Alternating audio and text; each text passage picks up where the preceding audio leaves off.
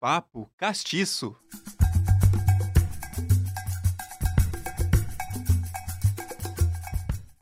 O cinema é uma forma artística que surgiu a partir de uma nova tecnologia lá em 1895, quando os irmãos Louis e Auguste Lumière projetaram um filme pela primeira vez lá no Grand Café, em Paris, na França. O conceito de imagens projetadas sobre uma superfície, assim como na pintura, na fotografia, mas com uma diferença. Com tudo isso em movimento, com ritmo, se relacionando com o tempo. Isso ganhou o interesse de toda uma sociedade e deu o tom para um novo movimento no universo artístico. Bem longe lá das terras francesas, mais precisamente aqui, na capital do estado do Paraná, a sétima arte se manifesta com maestria, colocando a periferia nas telonas e levantando questionamentos sobre a idealização do título de cidade modelo que Curitiba carrega há tantos anos. No programa de hoje, vamos conhecer dois premiados cineastas que realizam produções cinematográficas com olhar e linguagens fiéis ao dia a dia e à realidade da comunidade da capital paranaense, com destaque para o seu último curta-metragem, que colocou o rap da Terra do Pinhão para a cena cinematográfica, garantindo este ano menção honrosa no Festival Internacional de Cinema de Curitiba. Isso aí, pessoal, seja muito bem-vindo, seja muito bem-vinda. Nós estamos aqui no Papo Castiço, diretamente dos estúdios da Rádio Ninter, a rádio que toca o conhecimento, anexo à Central de Notícias Uninter, a nossa CNU. Aqui a gente conversa de uma forma leve, de uma forma genuína, trazendo à tona toda a pluralidade existente nos assuntos que envolvem as nossas raízes históricas, desmistificando, enaltecendo, divulgando a cultura negra no nosso país. Eu convido vocês a conhecerem um pouco mais sobre os nossos convidados. Vamos começar com o Danilo Custódio Benites, tá? O Danilo está com 41 anos, é nascido e criado em Campo Grande, no Mato Grosso do Sul. Ele veio aqui para Curitiba, pessoal, em 2009 para tentar a vida e estudar cinema. Ele é formado desde 2017 pela FAP, a Faculdade de Artes do Paraná. Danilo é produtor, roteirista, diretor, professor de cinema e proprietário da produtora chamado Na Real Cultural. Eu vou falar agora para vocês conhecerem um pouco mais do outro convidado que está aqui na bancada, o Betinho. O Betinho Celanex está com 35 anos ele é curitibano, produtor audiovisual, produtor cultural, rapper desde 2003 e integrante desde 2006 do grupo JAC, Júri de Atitude Consciente, um dos mais conceituados grupos de rap do Paraná. Ao lado do rapper Mano Capu, ele fundou o selo CW Black em 2017 que é responsável pela produção e gestão de trabalhos artísticos dos seus associados. O Betinho também atua na área do cinema, tendo no seu currículo curtas e longas metragens, séries de TV e filmes publicitários. E é para esses dois feras que eu dou as nossas boas-vindas. Olá, meninos! Sejam muito bem-vindos! Obrigado. Tudo obrigado. bem com vocês? Obrigado, bom dia, tudo bem? Bom dia. Tudo isso mesmo que foi dito? Uma bela apresentação, eu diria. tamo, no, tamo no prumo, é isso aí mesmo, Betinho. Isso aí, Danilo. É isso aí. Muito bem. Que trajetória bonita, né?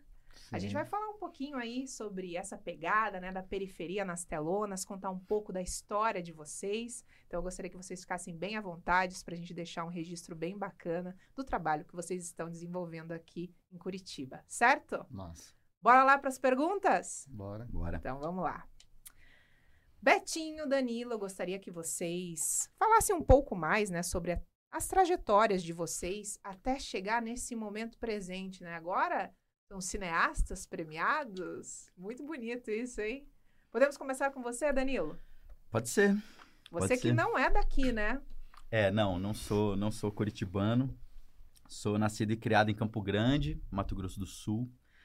É, e, enfim, a minha vivência lá nesse lugar não foi muito diferente, eu acho, da vivência de todas as pessoas que moram na periferia de uma grande cidade, uma capital, né? Apesar de que lá a gente tem esse, esse pensamento de que a nossa capital ela é meia interiorana, né? A galera fala de Curitiba, que Curitiba parece uma cidade do interior. Eu acho que Campo Grande ainda mais ainda, porque é menor e tal, né? Tem toda uma regionalização, assim, não tem uma miscigenação plural de uma cultura tal qual São Paulo e tal, né? Que você tem muita gente de vários lugares morando ali. Mas, enfim, eu acho que a vivência nesse lugar, ela nunca me colocou numa possibilidade, assim, de trabalhar com cinema. Nunca foi algo assim... Não era um sonho de infância? Não, no meu caso, não. É, passou a ser um sonho, sim, em determinado momento. É, não um sonho de infância, né? Mas é, quando a gente chega ali naquele período da escola, né, do ensino médio e tal, que, enfim, eu, eu nunca nunca fui estimulado assim dentro do meu núcleo social, familiar e tal, né, do lugar onde eu vivia, a fazer uma faculdade assim, né? A lógica, eu já trabalhava ali meio período, estudava meio período, a lógica era terminar logo os estudos para trabalhar o período integral, né? E aí a minha mãe começou com essa história de fazer faculdade. É, porque assim, eu fui o primeiro filho a entrar na faculdade. Uau. É, meu pai, minha mãe, ninguém tem curso superior, assim. Então, é, ela tinha esse desejo. Sei lá, era mais um sonho dela do que meu, né? Fazer uma faculdade e tal. Mas daí eu comecei a pensar. Ela começou a insistir tanto que eu parei de, de dizer não e comecei a falar: não, beleza, vou, vou ver, vou pensar.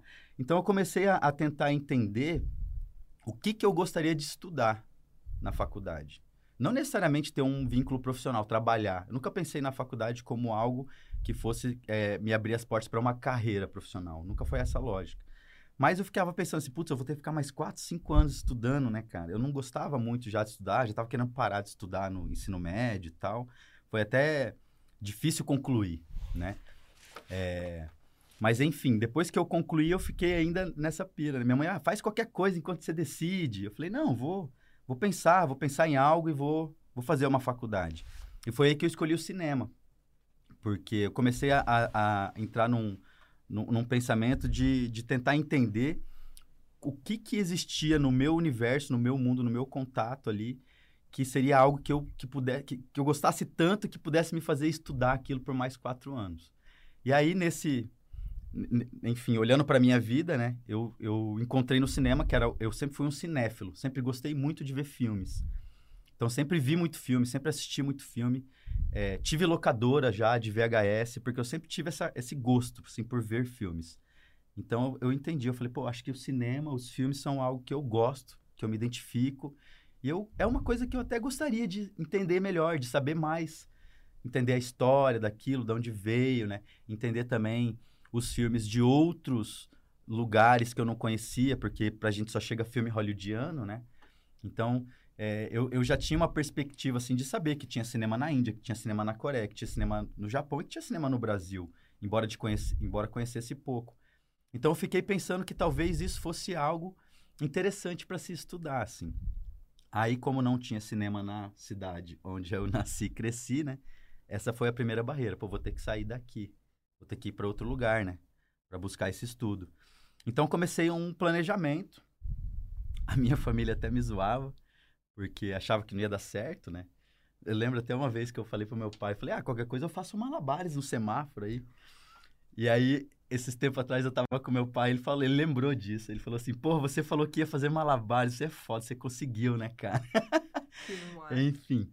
É, saí, assim, da, da, minha cidade, da minha casa, da casa onde eu morava com a minha mãe, enfim, saí do meu convívio familiar e, e de amizade, né, do meu núcleo social, para me aventurar por cidades brasileiras nessa busca por tentar estudar cinema. O primeiro lugar que eu fui foi para São Paulo.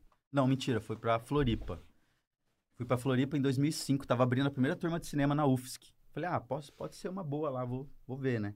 Só como não tinha apoio financeiro, familiar nem nada, a lógica era eu me mudar, aí tentar me estabelecer ali naquele novo lugar, arrumar um emprego, arrumar um lugar para morar, e a partir desse momento que eu tivesse ali estabilizado, aí sim ir atrás desse estudo, né? Então essa foi a minha estratégia. E aí cheguei em Floripa, fiquei um ano em Floripa. Cidade cara, né? É. Cara, é, ah, é massa. Eu não gostei muito de morar na praia, não. Mas foi um, um momento de descobertas e tal. Enfim, eu fiquei um ano lá tentando viver ali e eu percebi que eu até estava conseguindo pagar minhas contas e tal, mas tudo que eu fazia me afastava do caminho do cinema, ia para um lugar muito distante. Então, em um determinado momento, eu decidi que, que não, que eu tinha que parar de me afastar, né? O movimento tinha que ser o contrário, tinha que me aproximar. Então, decidi sair de Florianópolis, voltei para Campo Grande, fiquei ali um tempo, juntei mais uma grana, fui para São Paulo. Na, sei lá, talvez num sonho de fazer USP, né? Ou fazer cinema na, na ECA, na Escola de Comunicação e Artes da USP tal. Pá, que massa, vou lá. Me joguei. Aí quando eu cheguei lá, fui, fui entendendo a realidade, né? FUVEST, ver um cursinho pro FUVEST, um negócio muito caro em São Paulo ainda. E um ano e meio em São Paulo, eu meio que fui engolido, assim, por aquela cidade. Também não consegui me aproximar do cinema, só me afastava. Aí decidi também voltar, parar por ali, voltei, juntei mais uma grana e fui dar a minha terceira tentativa, que foi quando eu vim para Curitiba. Daí cheguei em Curitiba, consegui conciliar trabalho e estudo aqui, consegui encontrar um lugar muito bom para morar. E aí, dois anos depois que eu estava aqui, eu cheguei em 2009, quando foi em 2011 eu consegui entrar na faculdade. Passei no vestibular e tal. E aí comecei dentro da faculdade a entender como trabalhar com cinema, né? quais eram as possibilidades ali de mercado, as áreas de atuação. E, e aí, nessa busca por estudar o cinema e tal, eu fui entendendo que a minha pira mesmo com a coisa era contar histórias. Eu gostava de. Eu sempre gostei de contar histórias, sempre fui contador de histórias. E é isso, assim, eu tenho um jeito de contar, eu tenho o meu jeito de contar histórias. E eu descobri que eu poderia fazer isso no cinema também, dentro desse lugar da direção. Então, como diretor, como realizador, eu poderia contar as minhas histórias do jeito que eu queria, né? E aí eu fui além, eu falei, pô, não preciso contar só as minhas histórias, né? Porque eu gosto de contar a história, pode ser a história do outro, do colega, do amigo. Então, comecei a procurar também parceiros que estivessem dispostos e que quisessem contar histórias. E aí, nesse, nessa busca, nesse contato por me inserir, por estabelecer um network, eu conheci o Betinho. Olha, muito é. bem. E aí fizemos esse filme, né? Que ficou bem da hora. Cara, então veja só, né, Betinho? Você sabia dessa história? Dele. Meio por cima, assim. Não três vezes. Assim. Não, mas três vezes. O cara foi super perseverante, né? E sempre voltando pra base, né? É, porque... Volta pra Campo Grande, se é, restabelece. Uma questão financeira, né? né? Ali, pô, morar com a mãe não paga aluguel. Mas isso é então... é muito bonito, é. né? Isso e, é muito e, bacana. E a minha mãe foi uma pessoa que sempre me apoiou, assim. Então, ela sempre me deu muita energia para eu ir mesmo. Então, ela nunca falou assim, ah, não vai não, é perigoso. Nunca teve isso. Sempre foi, não, vai mesmo, vai mesmo. Qualquer coisa você, você volta, qualquer coisa você me, me avisa. Então sempre foi assim, apesar de não ter, vamos dizer assim, um suporte financeiro e tal, mesmo por uma questão de condição, né? Mas a minha mãe sempre me mandou energias muito positivas e, e como essa porta estava sempre aberta para o retorno, então era um porto seguro mesmo. Eu chegava e ali, como eu tinha despesas reduzidas, né? Porque apesar da gente não ter muita condição financeira, nunca faltou nada em casa, né? Então, eu pude trabalhar e tal, ocupar o meu tempo juntando dinheiro para poder partir Se lançar de novo. De novo. É. Muito bem. Betinho, no, no alto dos teus 35 anos de idade, tem bastante história para contar até você chegar como esse cineasta que está nessa bancada do lado desse teu parceiro. Mas o que, que você pode contar para a galera que está te assistindo perante a tua trajetória? Sim. Então, é, eu sou nascido e criado no SIC, né? Vila Sabará, e a minha trajetória cultural começa ali mesmo, né? A partir do momento que eu descobri que tinha um grupo de rap na minha quebrada. E eles tinham uma música chamada Sick. Aí, de repente, quando eu descobri esse, esses meninos, um grupo chamado JC, que cantava na quebrada, que fazia rap, eu já curtia rap, mas eu sempre ouvia os rap que vinha de São Paulo, que vinha da gringa tal. E a partir do momento que eu descobri que tinha um grupo de rap na minha quebrada, eu comecei a, a querer fazer parte disso também. Parece que, tipo, é, é, possível. Então era uma utopia viver de música, fazer alguma coisa. Só que quando você vê alguém mais próximo de você fazendo isso, né? Você se torna mais possível, sei lá. Aí eu comecei a querer fazer música também. Comecei a, a estudar letra, querer escrever, fazer música e montei meu primeiro grupo de rap. Isso em 2002. Montei meu primeiro grupo de rap junto com os parceiros meus, que a gente ia pro show e tal, a gente montou um grupo de rap também. E começamos a fazer ensaio, a querer fazer música. E eu era, eu era público do grupo JC, eu virei público, né? Todo show deles eu tava, tava sempre junto com eles.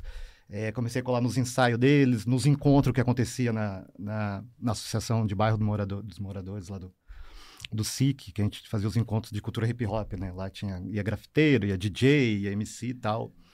A gente sempre tava lá com eles e comecei a colar junto com eles. E fui participando dessa história deles ali como público. Tudo que acontecia eu tava junto, tava junto.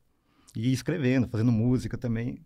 Até que em 2006, no, no lançamento do, do, do primeiro disco do JC, eu fui convidado para cantar com eles a música Sick, aquela música que eu tinha, eu tinha curtido lá na primeira vez que eu vi eles, eles falaram, é, então Betinho, vai ter o lançamento do nosso disco agora, agora. É, você não quer colar com a gente cantar a música junto com a gente? Eu falei, caramba, agora. E, e, daí, a partir desse momento, cantei essa música com eles, daí fui cantando algum show, uma música junto, uma música, outra música junto, até que a hora eles falaram, Betinho, você é do grupo já, vamos, entra oficialmente pro grupo? Daí demorou, é isso. E tô no JC até hoje. E, e nisso a gente plateia integrante oficial. Sim. Cara, que máximo. Sim. E, e a gente foi, foi, desenvolvendo daí, né? Depois disso a gente lançou mais um EP, começamos a fazer música junto, videoclipe e tal.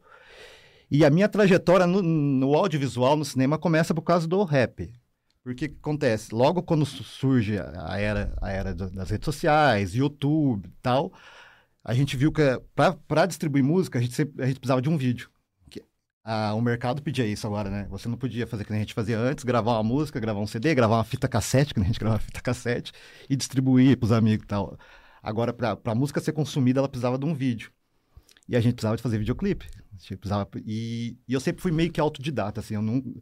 É, eu gostava de fazer as coisas assim, tipo, eu não é, ir atrás de um produtor, de ir atrás de, um, de alguém que produz videoclipe pra gente e tal, sempre parece que pra mim dava mais trabalho do que aprender. Então eu, eu pensei, eu vou aprender a fazer isso aí. Eu vou comecei, eu lembro que eu comecei a editar no Movie Maker ainda, quando eu comecei a querer editar. Era no Movie Maker, eu comecei a fazer nossa, colocar nossas músicas com um slider de fotos, assim, ia colocando nossas músicas. E até então eu trabalhava, trabalhava na, em linha de produção, trabalhava na, na, na área das, da indústria. E quando eu saí da empresa que eu trabalhava, isso em 2014, saí da empresa que eu trabalhava, com o acerto, eu peguei meu acerteiro e comprei uma câmera. Falei, vou comprar uma câmera e vou, vou fazer nossos videoclipes a partir de agora. E comecei a mexer com isso, com audiovisual, me interessar por audiovisual, querer Bendita aprender. demissão. Foi ali que comecei a querer estudar também sobre, sobre o, o, que era fotografia, o que é enquadramento, porque até então eu tinha câmera, mas eu, eu lembro que eu não sabia nem mexer nela. Tipo, eu olhava para ela assim, por que, que serve esse botão aqui, será? Se eu mexer, o que, que, acontece? E fui aprendendo, fui mexendo, comecei a fazer vídeo para internet, comecei a fazer alguns takes de alguma coisa, filmar aniversário, filmar eh, essas coisas assim para aprender a mexer e editar, mexendo e editando. E até que até então me deu um, comecei a querer me aproximar de gente que fazia isso eu fui atrás de pessoas que faziam isso também para me aprender com essas pessoas. Foi aí que eu conheci o Jandir, Jandir Santin e a Laís Melo, através do Regis. O Regis era um, um, um amigo nosso que ele tinha uma produtora, um, um, coletivo, que era o Coletivo do Bem. Através dele, a gente conheceu o Jandir, que já, que já trabalhava com cinema, estava começando também, a Laís também estava começando, mas já, já tinham um conhecimento bem maior que a gente, a gente começou a colar com eles, eles ajudaram a gente a, a fazer um programa para a internet de entrevistas também e tal, e fomos, e fomos, aprendendo com ele. Foi nessa época até que eu conheci o Danilo, porque o Danilo... O Jandir foi... estudava comigo, ele era da minha turma. A Laís, na época, namorava o Jandir, era jornalista, Ela né? Era Trabalhava jornalista. com comunicação e tal. Juntos a gente, mais o Caio, que é, Caio, também era uhum. parceiro nosso da faculdade, a gente fez uma... Montamos uma produtora ainda na faculdade, chamada Gesto de Cinema. E foi a atuação dessa produtora ali junto com a galera da Quebrada do SIC, principalmente o pessoal do Sabará, que, que enfim, nos colocou nesse contato. Né? Exato. Que daí o Jandir começou a desenvolver projetos dentro do lado do Sabará e foi assim que a gente conheceu ele. E através dele a gente começou a entender esse universo do cinema também, entender que existe cinema paranaense também, porque a gente também era contaminado por, pelo que vinha só de Hollywood. Pra gente aquilo era cinema, né? Uhum. E, através dele a gente começou a entender e nisso, passou um tempo, o, a gente conheceu o Ali também, o Ali Muritiba da Grafo, porque o Jandir e ele tavam, estavam desenvolvendo um projeto de uma série para gravar no SIC. Aí que, que ali que, a gente, que, que eu entrei de vez no cinema, porque através dessa série eu fiz produção local para essa série, né? Por Como era- favor, qual é o nome da série? É Nós por Nós. Nós por Nós. Uhum. Ficou disponível ou está disponível aonde? Então, eu não sei dizer com precisão onde ela está disponível no momento, mas ela, ela passou por um bom tempo no Canal Brasil. Perfeito. É, acho que a galera pode dar um Google, nós por nós, grafo audiovisual.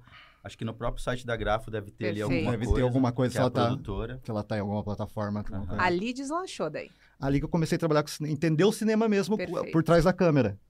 Porque é, eu fiz produção local, fiz produção de locação e já atuei como, como assistente de platô ali na- nessa série, tipo, no meu, meu primeiro trabalho.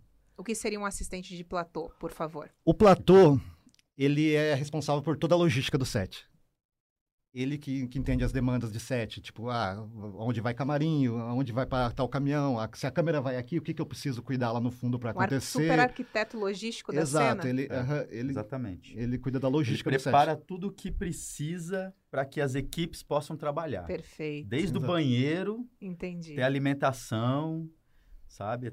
Enfim, todo esse corpo a corpo, né? Mega arquiteto logístico para rodar aham, a exato, cena. aham, exato, ele cuida de toda a logística Perfeito. do set. Então, pelo que eu entendi aqui, teve um menino bem perseverante que tentou uma, tentou duas e na terceira engatou nesse mundo do cinema.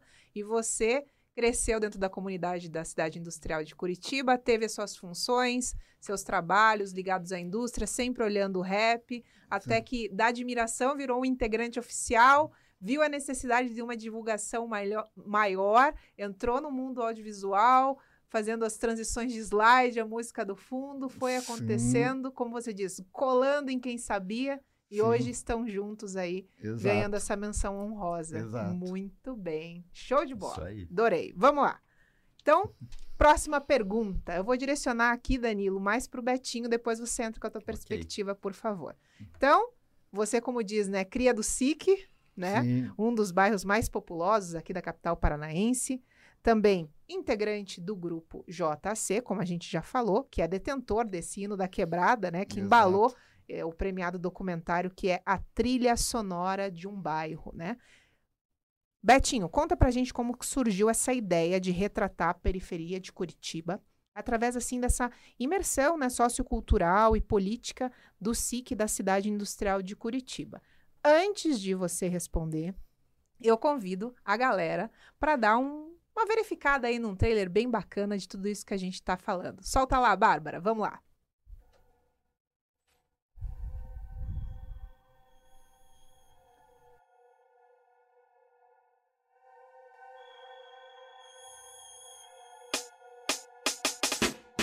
Cara, a cultura, ela, ela é muito rara dentro da quebrada, assim. Ela não é uma coisa assim que faz parte do cotidiano do, de, quem mora em, em quebrada.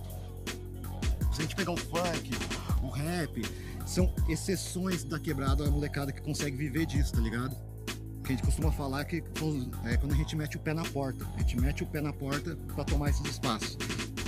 Esse termo de meter o pé na porta, ele é bonito, mas ele tem que acabar, tá ligado? Essa porta tem que estar aberta pra quebrada, tá ligado? A gente está sempre à margem. À margem do que é cultura, do que é esporte, do que é lazer, a gente está sempre à margem. O que nos falta é ser visto. A gente tem que parar de ser invisível perante a esse, a esse sistema.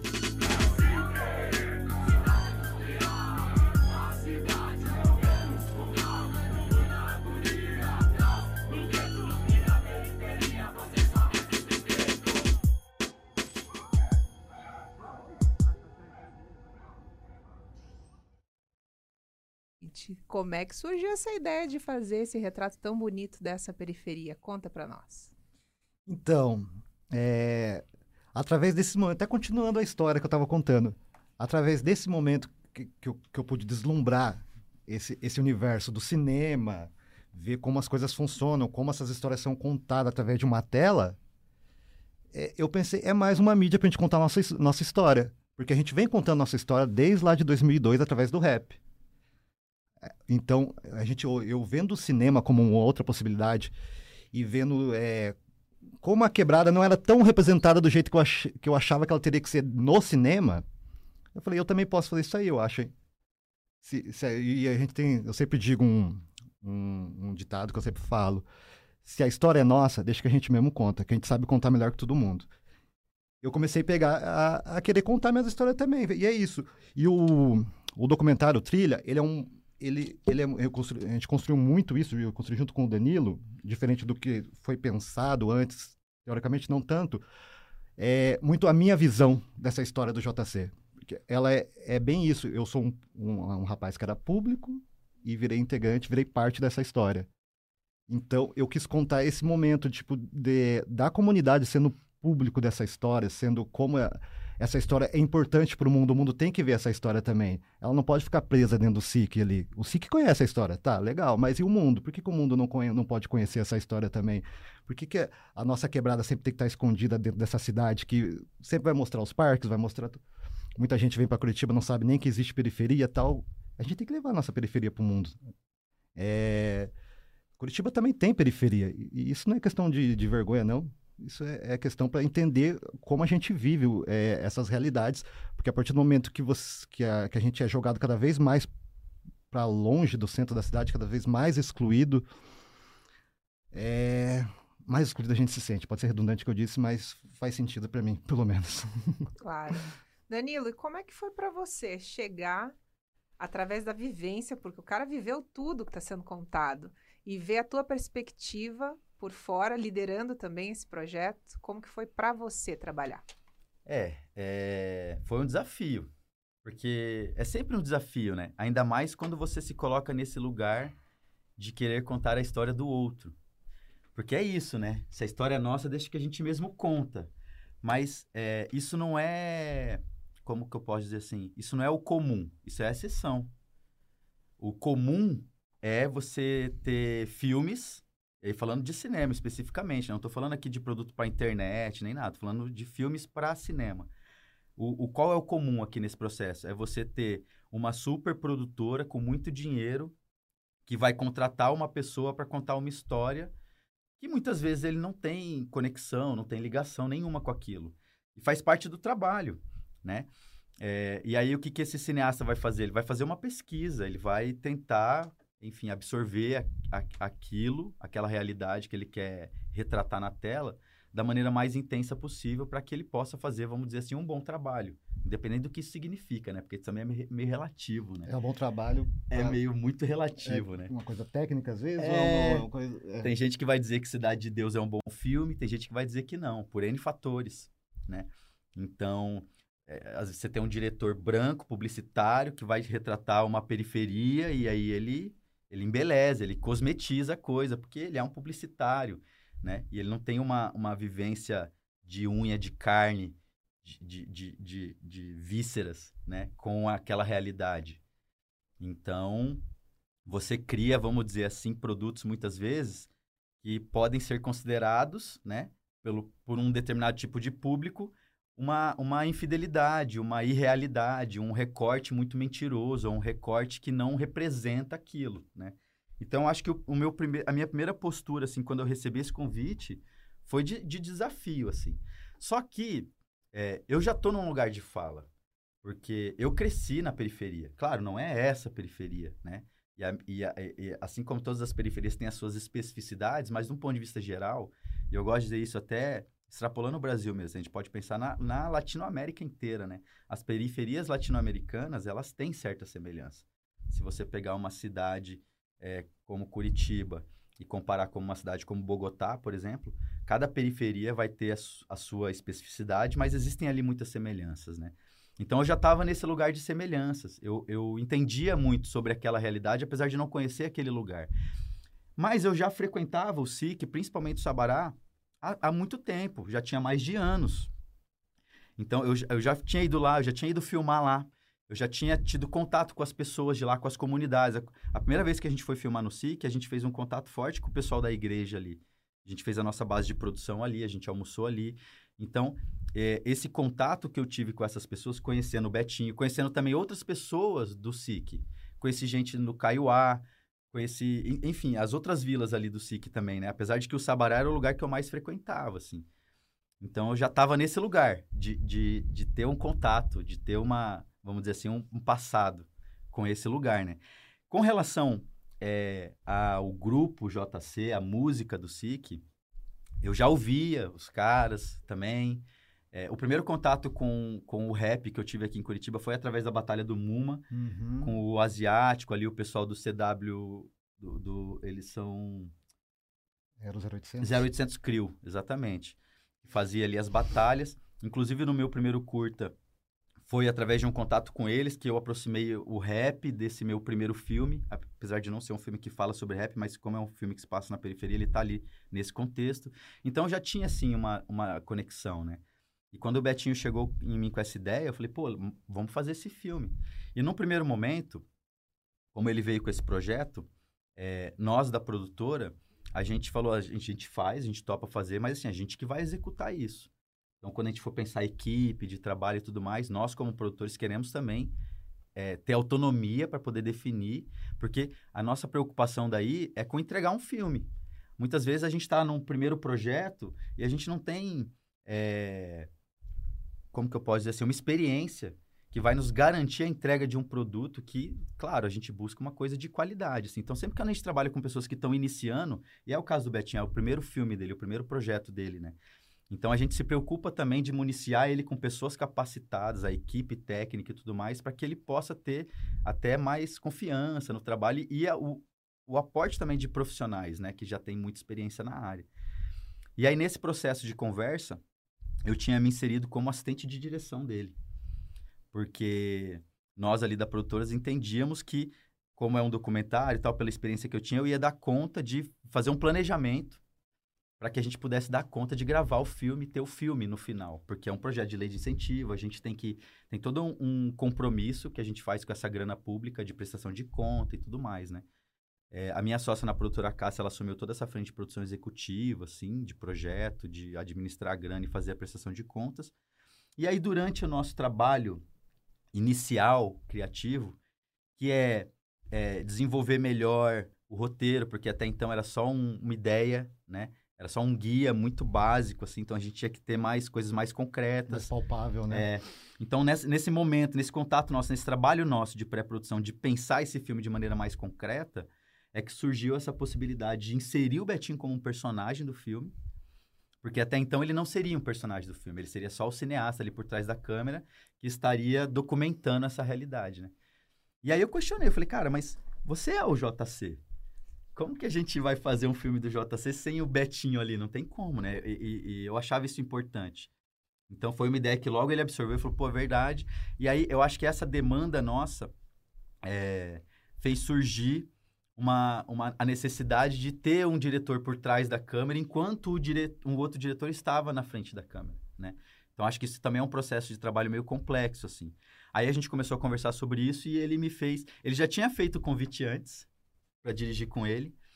É, eu não sei se você lembra, mas eu falei assim, cara, você tem uma puta experiência, Betinho, você já trabalhou com filmes, você, você, você conhece um set de filmagem, beleza, você nunca dirigiu um filme.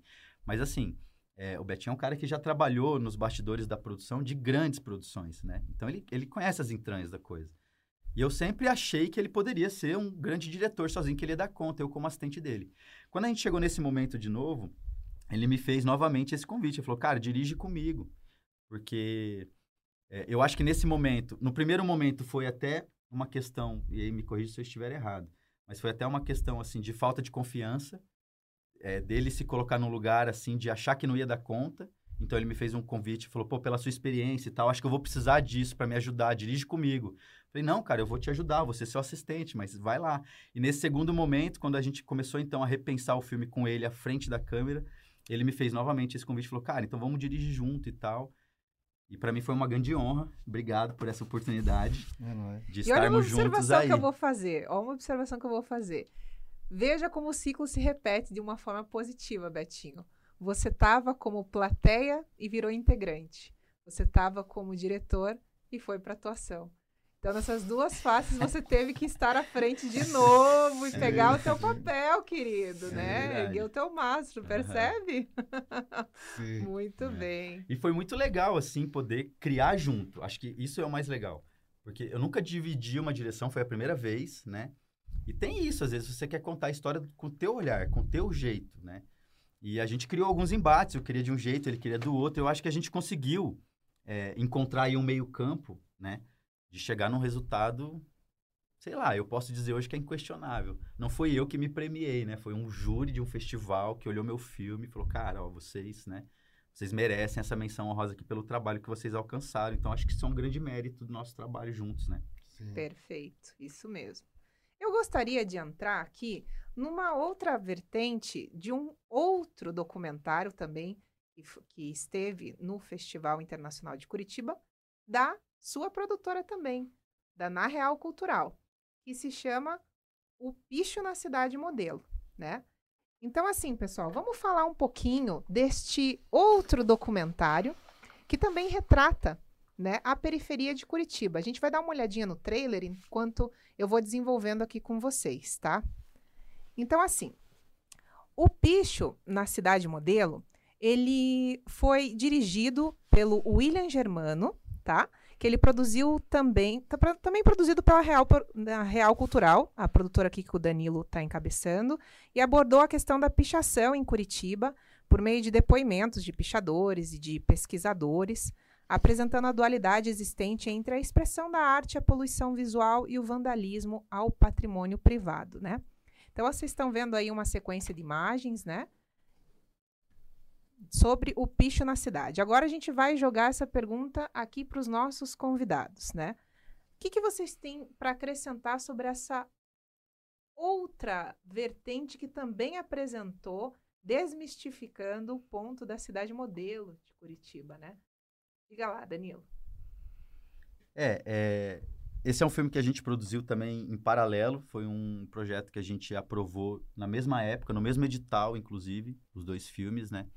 E o William é um, ele foi um aluno meu de um curso de documentário e, enfim, quando eu conheci ele, quando ele veio fazer esse curso, tinha na, na, na disciplina um trabalho final que era entregar um filme documentário, assim, estudantil mesmo, né?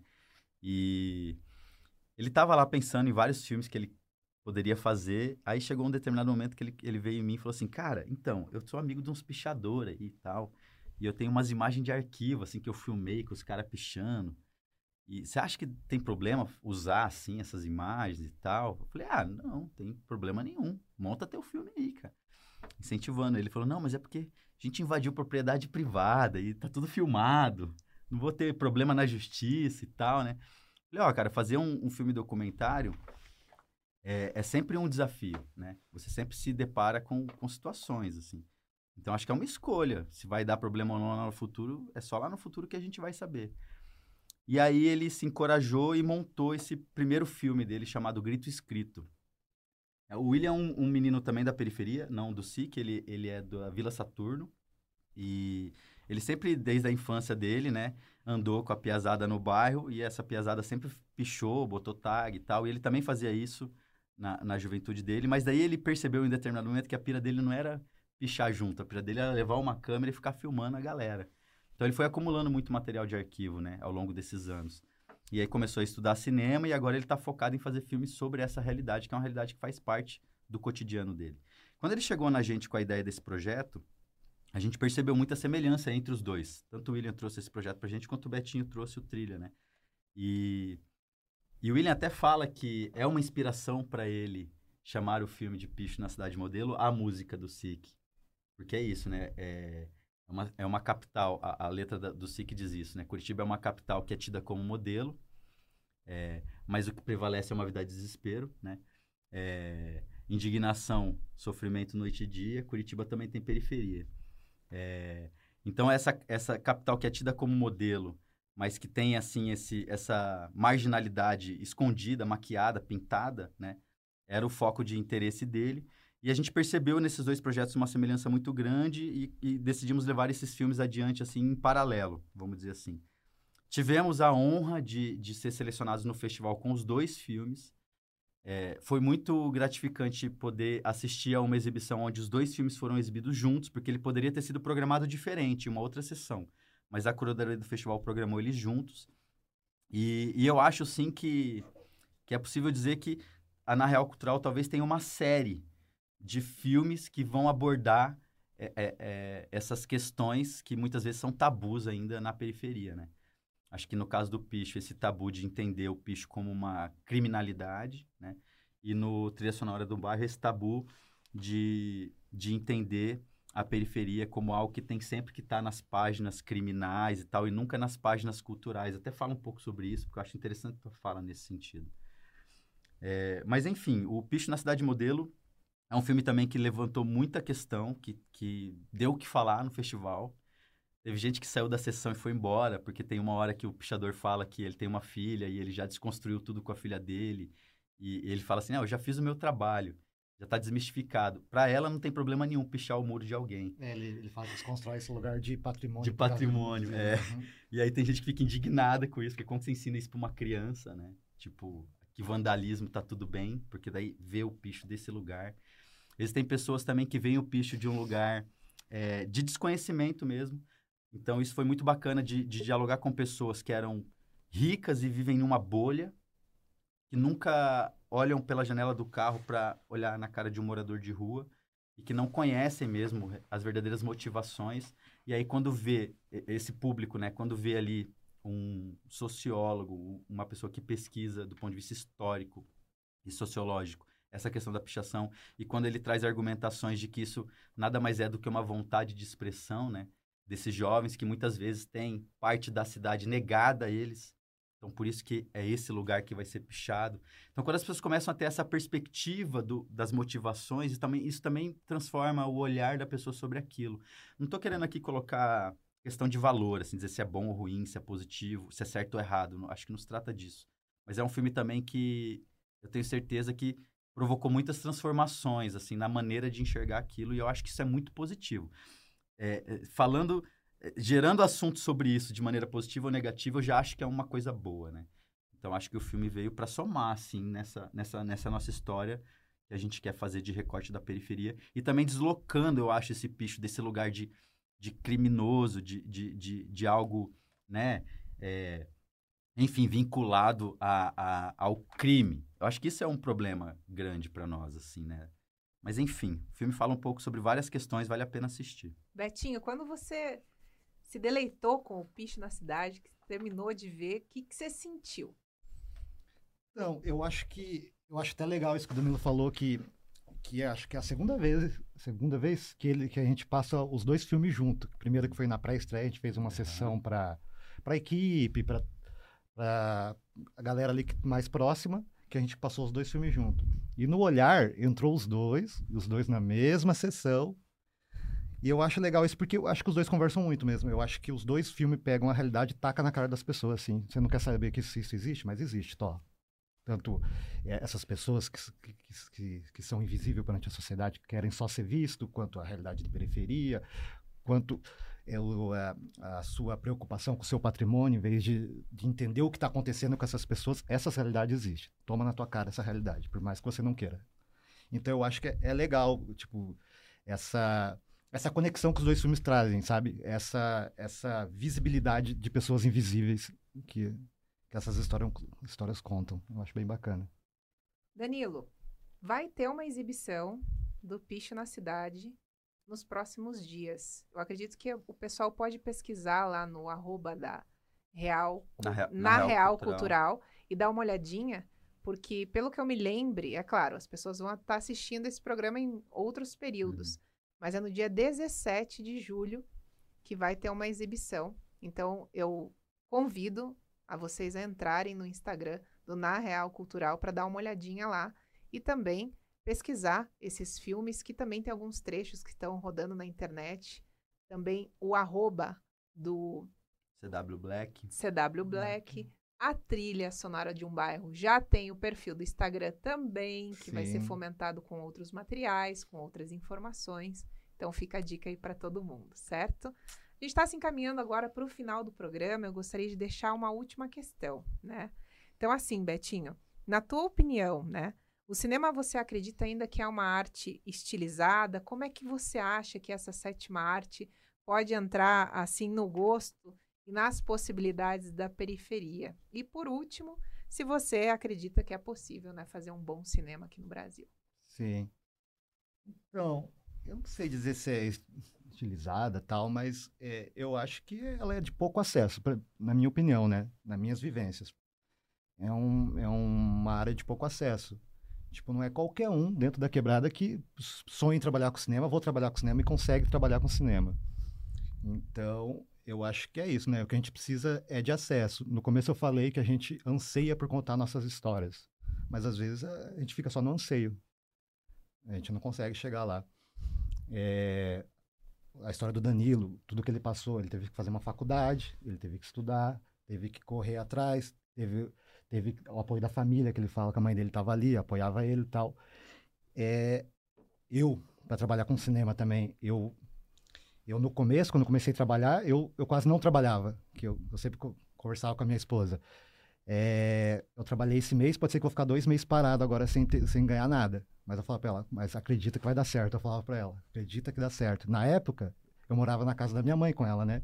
Então também, eu não pagava aluguel, eu não, eu não tinha um compromisso com uma compra tal. Ali eu consegui ficar um período mais ou menos de dois anos fazendo um filme agora, um filme daqui dois meses, um filme. Então, essa realidade eu estou dizendo ainda sobre produção, não estou dizendo nem ainda de fazer o seu filme, né?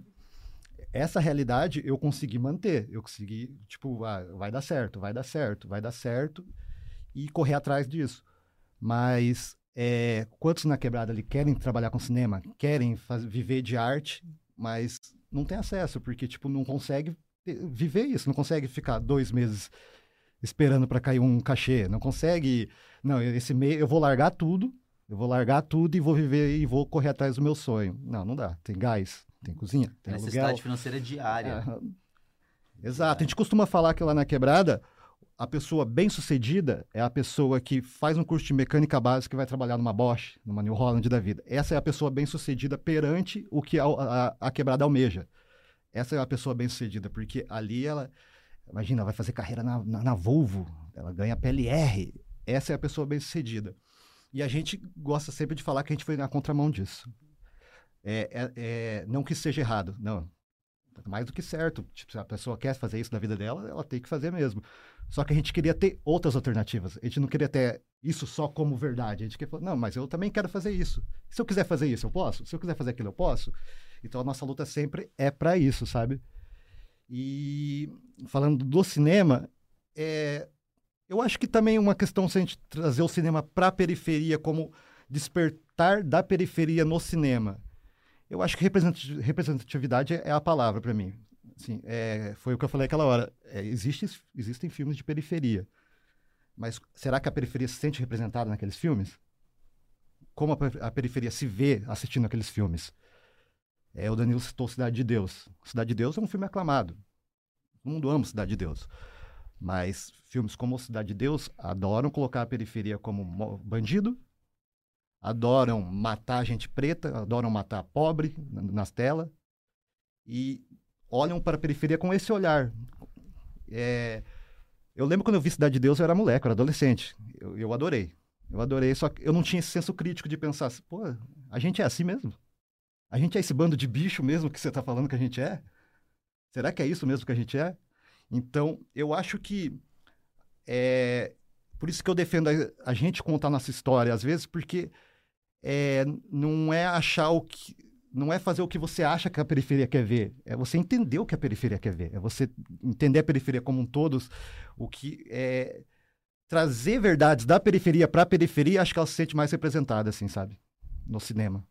Na vida, na cultura, tudo. Danilo, e para você? Você acha que é possível fazer cinema no Brasil? Um cinema bom? Você acha que é uma arte muito estilizada? Como é que você acha que dá para cair isso no gosto e nas possibilidades da periferia? Olha, eu acho que sim, é possível fazer cinema de qualidade no Brasil e eu não estou só aqui no achismo, acho que existem muitas provas concretas a respeito inclusive disso. Inclusive a trilha sonora Aí, de um inclusive bairro. a trilha sonora de um bairro, é um excelente filme brasileiro. E tantos outros filmes brasileiros aí que muitas vezes são protagonistas lá fora. Filmes aclamadíssimos. As pessoas ficam 10 minutos batendo palma depois de uma exibição em Cannes, sabe? Então isso é uma realidade, isso existe. Existem cineastas, existem obras cinematográficas brasileiras que circulam a nível internacional com certo protagonismo. Assim. A própria Cidade de Deus, que foi citado aqui, é um deles. A gente pode colocar vários poréns Que aqui. horas ela volta, é muito bom Que também. horas ela volta? Tem vários, tem tantos outros. E assim, o, o Brasil não para de produzir e de estar nessa cena protagonista, protagonizando essa cena dos festivais internacionais. A cada novo ano que chega, você vê novos filmes. E, claro, né? Tem que pensar também que eu acho que o cinema no Brasil é uma vontade política. Nós não. Nós, o mercado cinematográfico brasileiro não é do produtor brasileiro. Ele é, ele é do produtor estrangeiro. Quem domina o nosso mercado, quem vende filme aqui é o, o produto externo, o produto que vem de fora, que é vendido, né? Então, esse mercado não é ocupado pelo nosso produto. Isso gera uma demanda de financiamento, porque o produto não se sustenta. Você faz o filme, mas o filme não... Você não consegue vender ele porque a Cinemark não quer exibir. Quer exibir o Homem-Aranha. Então, essa realidade gera uma demanda de investimento para que essas produções aconteçam. E essa demanda de investimento é uma vontade política. Então, você vai ter ali, determinado momento, determinado período da história, governos que vão investir mais dinheiro, governos que vão investir menos. Existem boicotes. Tem gente que acha que o cineasta é inimigo da política. Então, tem todo esse, esse viés, assim. Quando você falou em boicote, a primeira pessoa que veio na cabeça foi Wagner Moura. Perfeito. Wagner Marighella foi um filme boicotado, né? Teve que esperar muito para conseguir passar o seu filme aqui no Brasil. O filme já tinha circulado lá fora, já tinha, já estava vendendo bilhete lá fora, já estava ganhando prêmio lá fora, e a gente aqui, cadê o filme? Porque é isso, é, é uma questão de vontade política, né? Então, eu acho que a gente nunca pode desconsiderar isso, tem que, tem que ter uma, um pensamento bem é, realista em cima dessa questão. Né? Nós não temos um mercado, nós precisamos de um investimento através de lei de incentivo e tudo mais. Mas esse investimento existe, esse investimento chega. O nosso próprio filme foi feito com investimento de via lei de incentivo municipal. Né? Então você tem investimento nas três esferas, municipal, estadual e federal. Claro que não é todo o Brasil, que todos os municípios vão financiar isso, mas enfim. É, então, eu acho que dentro dessa nossa realidade é possível sim fazer um bom cinema brasileiro. Porém, essa questão do acesso é realmente uma, uma questão. Porque, assim, pensar no, no cinema não é pensar só no filme. É pensar no filme e no lugar onde esse filme é exibido. Então, assim, quando eu penso num vídeo para a internet, eu não estou falando de cinema, né? O cinema é aquele filme que é exibido lá na sala de cinema. E onde existem salas de cinema hoje? Nos shoppings. Então, assim, vai sair, exatamente, vai sair um jovem lá da periferia, vai pegar um busão com a namorada, com o namorado, sei lá, vai ir pro shopping para assistir um filme. E assim, essa brincadeira vai ficar entre 50 e 100 reais ali o casal, né? Quem que tem acesso? Claro, você vai ter pessoas na periferia que trabalham na New Holland, que são secretários, que são motoristas de ônibus, que às vezes vão poder levar a família no cinema. Mas é uma vez ou outra. A gente pode dizer assim que as pessoas que conseguem, as pessoas da quebrada que conseguem uma vez por mês no cinema já são exceções, né? Uma vez por mês. E quando vai, ainda acessa esse outro filme, né? Esse filme que não é o filme que representa eles. Eles não conseguem se identificar na tela, porque eles estão vendo Homem-Aranha, né? Super-Homem, essas coisas. Então, acho que esse problema do acesso é um problema sim. Eu acho que Curitiba é um, um... Existe um diferencial em Curitiba, porque existem outras salas de cinema, né? É, lá no próprio SIC agora inaugurou o Teatro da Vila, na Nossa Senhora, na Vila Nossa Senhora, que é um espaço para sala de cinema e tal, onde inclusive ocorreu programação do Festival Olhar de Cinema lá, né, para as crianças no, no Pequenos Olhares, na mostra de cinema infantil do festival. Então, eu acho que Curitiba tem esses espaços, vai criando. A gente pode citar ali também o, o próprio MUMA, né? É, tem uma sala de cinema. A gente pode citar ali mais no centro, um circuito até, vamos dizer assim, mais elitizado, que é o Cine Passeio. Apesar de ser um lugar mais elitizado e tal, pô, o ingresso lá é 15 reais a inteira, 7,50 a meia. Então, a gente pode dizer que é um preço acessível, né? E é um lugar também, são lugares, esses todos que eu citei, onde você tem um, tipos de filmes diferentes. Você não vai encontrar... Você até vai assistir lá o Indiana Jones, que está sendo lançado agora, mas existem ali filmes franceses, espanhóis, então você consegue ter acesso a outros tipos de filme, né? E eu acho que isso faz de Curitiba um lugar diferenciado, nesse sentido. Existe um circuito cultural que ainda é muito restrito, concordo, mas ele existe. Outros lugares ainda estão desamparados até disso, né? Então, acho que essa questão do acesso, tanto no, no que você vê, porque assim, é, é fatal, né? Você vai, você vai lá no cinema para se divertir e assiste o Superman. Ok, legal. Mas agora, quando você vai lá na sala de cinema e assiste a trilha sonora de um bairro, onde o menino que solta a pipa lá descalço vê um menino fazendo a chave da pipa ali para poder levantar a pipa dele. Quando o menino vê isso, ele, essa identificação que gera, cria na cabeça dele talvez essa possibilidade. Pô, eu quero fazer isso. Pô, eu quero estar tá lá nessa tela. Eu quero ser um ator, eu quero ser um diretor, eu quero ser um roteiro, quero escrever.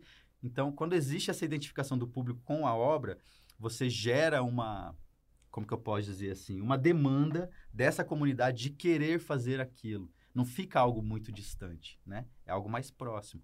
E aí, nesse sentido, tem uma outra questão de acesso que é justamente nos meios de produção. Por que, que o rap é o som da quebrada? Porque é uma música na qual a quebrada detém os meios de produção. Os meninos conseguem lá na casa onde eles ensaiam gravar um som, fazer um rap. Consegue, com o Movie Maker, com o computador que eles têm, fazer um videoclipe. Então eles têm, eles dominam os meios de produção nesse sentido.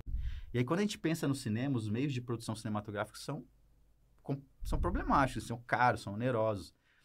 Mas existe também uma democratização do acesso, no sentido de que você pode fazer cinema hoje com o seu celular, né? O que, que falta, então?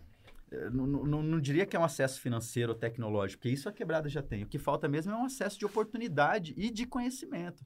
É necessário que a gente vá lá na quebrada e faça uma oficina de cinema, que a gente ensine as pessoas a acessarem os mecanismos de fomento. Que, que adianta ter uma lei de incentivo em Curitiba se você não faz uma oficina lá no Sabará dizendo para a comunidade, ó, vocês podem montar um projeto e acessar esse recurso para trabalhar com isso daqui, para ganhar dinheiro com isso aqui, se remunerar, pagar suas contas. Então, enquanto não há uma iniciativa do poder público de, de proporcionar esse acesso aos mecanismos de fomento e aos mecanismos educacionais dentro das comunidades, acho que essa realidade ainda vai continuar. Sim. É, a cultura na quebrada ela é vista mais como hobby, lazer, uma coisa de final de semana. É, é poucas pessoas que, é, que imaginam viver de cultura lá na quebrada. Ninguém acredita que dá para fazer isso. É, a gente sempre fala que é isso, vai viver de, de cultura aquele que vai ter uma sorte de emplacar uma música. Hoje em dia, ainda mais que agora é, glamorizar o rap, né? O rap virou status, virou funk, o funk virou... Funk também, né? Virou essa questão de, de ganhar dinheiro, que a molecada tá mais voltado com o dinheiro do que com a, propriamente a cultura, né?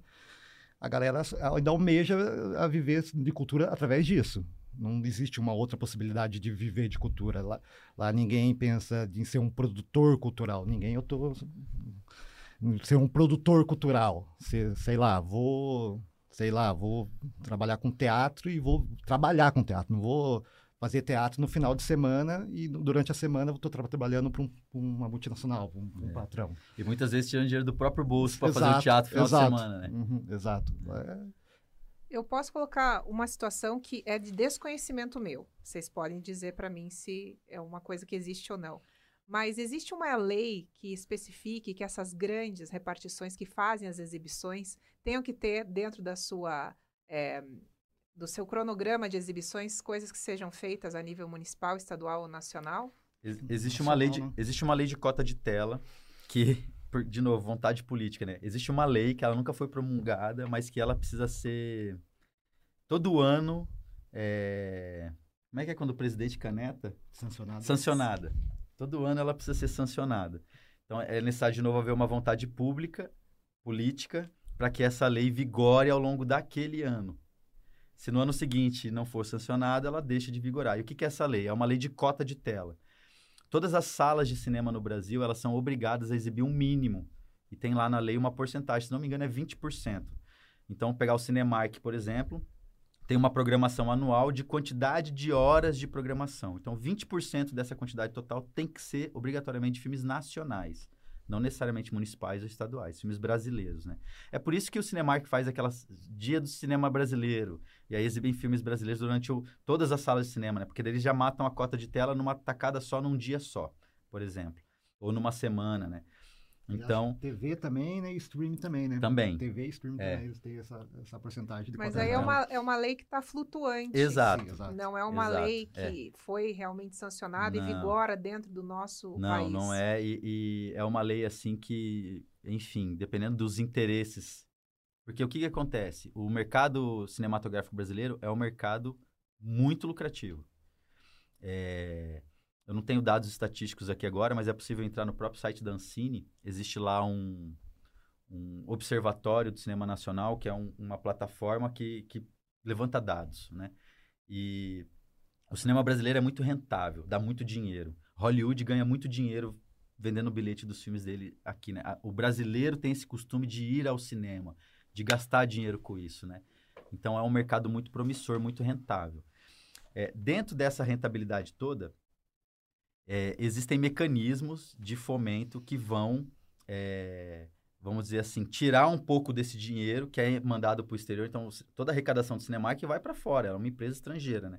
Parte dessa arrecadação eles tiram de imposto para serem investidos em obras nacionais, Condecine, né? é, através do Condecine, do Fundo Setorial.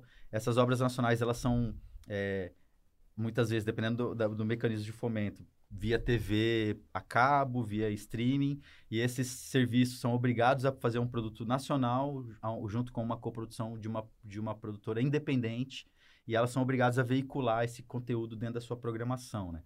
Então, existem mecanismos que o governo faz para aproveitar, vamos dizer assim, a lucratividade desse setor. Mas, de maneira geral, às vezes, sei lá, o ano fiscal dos Estados Unidos está meio ruim, ou da próprio balanço da empresa, e eles precisam aumentar faturamento. É feito um lobby fortíssimo em cima da nossa política, na nossa Câmara dos Deputados, aqui, e, e, e principalmente ali na, na, na, junto aos deputados federais, né? Acho que essa, esse lobby no Senado é um pouco mais fraco. Mas é feito um lobby gigantesco para que muitas vezes essa lei não seja sancionada esse ano, para que eles tenham mais cota de tela e deixem de exibir os filmes nacionais, para que os mecanismos de fomento não aconteçam naquele ano fiscal, então empurra-se para o ano seguinte, através de uma justificativa que muitas vezes diz que ah, muita demanda, não tivemos pessoal para poder avaliar tudo. Então, ao invés de sair o resultado de determinado edital esse ano que tem que sair, sai no ano seguinte. Isso é muito comum na esfera estadual, inclusive. A gente está aguardando o Profício aí, que é o edital estadual, na, na área do cinema, porque também tem, é setorizado, tá? Todas as áreas têm um edital diferente. O edital do cinema vai fazer dois anos já, e que a gente está esperando, e o negócio é para acontecer todo ano. Nossa, Betinho, Danilo, o cinema é mais político do que cultural. Gente, é, essa é. eu não fazia a menor é. ideia que existia todo esse arsenal político por trás para fazer ou não acontecer Sim. o que a gente está ali para às vezes se divertir, se entreter ou aprender. Caramba! É, é complicado. cinema é mais político que cultural, hein? Então assim, é. é. possível viver de cinema no Brasil, é possível fazer bons filmes, mas assim, é um caminho sinuoso, assim, é, é isso que o Betinho falou até. É comum, é sazonal, às vezes a gente faz um projeto num ano e fica dois anos sem Sim. fazer projeto, né? Então você trabalha num filme um ano, fica um mês sem trabalhar. Então, isso é uma realidade. Perfeito. Bom, gente, aprendemos muito sobre o recorte do cinema como um todo com vocês através da trajetória tão bonita de cada um. Eu agradeço muito pela presença de vocês. Muito obrigada por contribuírem, deixar esse registro tão bonito. Eu gostaria que nesses momentos finais vocês fizessem um chamamento para a galera, dessem o seu salve, mandassem os seus beijos. É tudo de vocês. Betinho, tudo seu. Valeu, galera. Muito obrigado a todo mundo que, que acompanhou. Espero que vocês tenham gostado. Peço que nos acompanhe, acompanhe o JC nas redes sociais. Procura lá Grupo JC, nossas músicas, no, a nossa história através da música, está toda disponível lá. Beleza? Do SIC para o mundo, sempre é nós. Massa. É, bom, pedi então aqui para vocês também acompanhar as nossas redes sociais da produtora Na Real Cultural. Também acompanhar a galera do CW Black, que está fazendo muita coisa, muito projeto interessante vindo por aí. Fiquem de olho nisso. Agradecer é, a, a, abertura, o convite aqui de vocês, do programa de vocês. Acho que é muito importante a gente estar tá falando de cinema, né?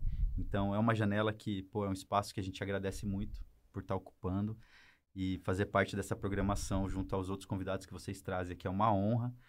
É... E é isso, valeu todo mundo aí pela, pela audiência, né? Por estarem nos assistindo. É, agradecer aos ouvidos e aos olhos aí de vocês por estar até agora aqui conosco. E estamos à disposição. Os contatos estão aí. Qualquer coisa, manda e-mail, manda direct lá no Instagram. Vamos conversando. Certo. Muito obrigada mais uma vez. Então é isso, pessoal. Vida longa ao cinema brasileiro, vida longa ao cinema paranaense. Esse foi o episódio Periferia Curitibana nas Telonas. Muito obrigada para você que assistiu até aqui. Quarta-feira que vem, 10 horas da manhã, é o nosso encontro. Ó, beijo no seu coração, até mais. Tchau! Papo Castiço.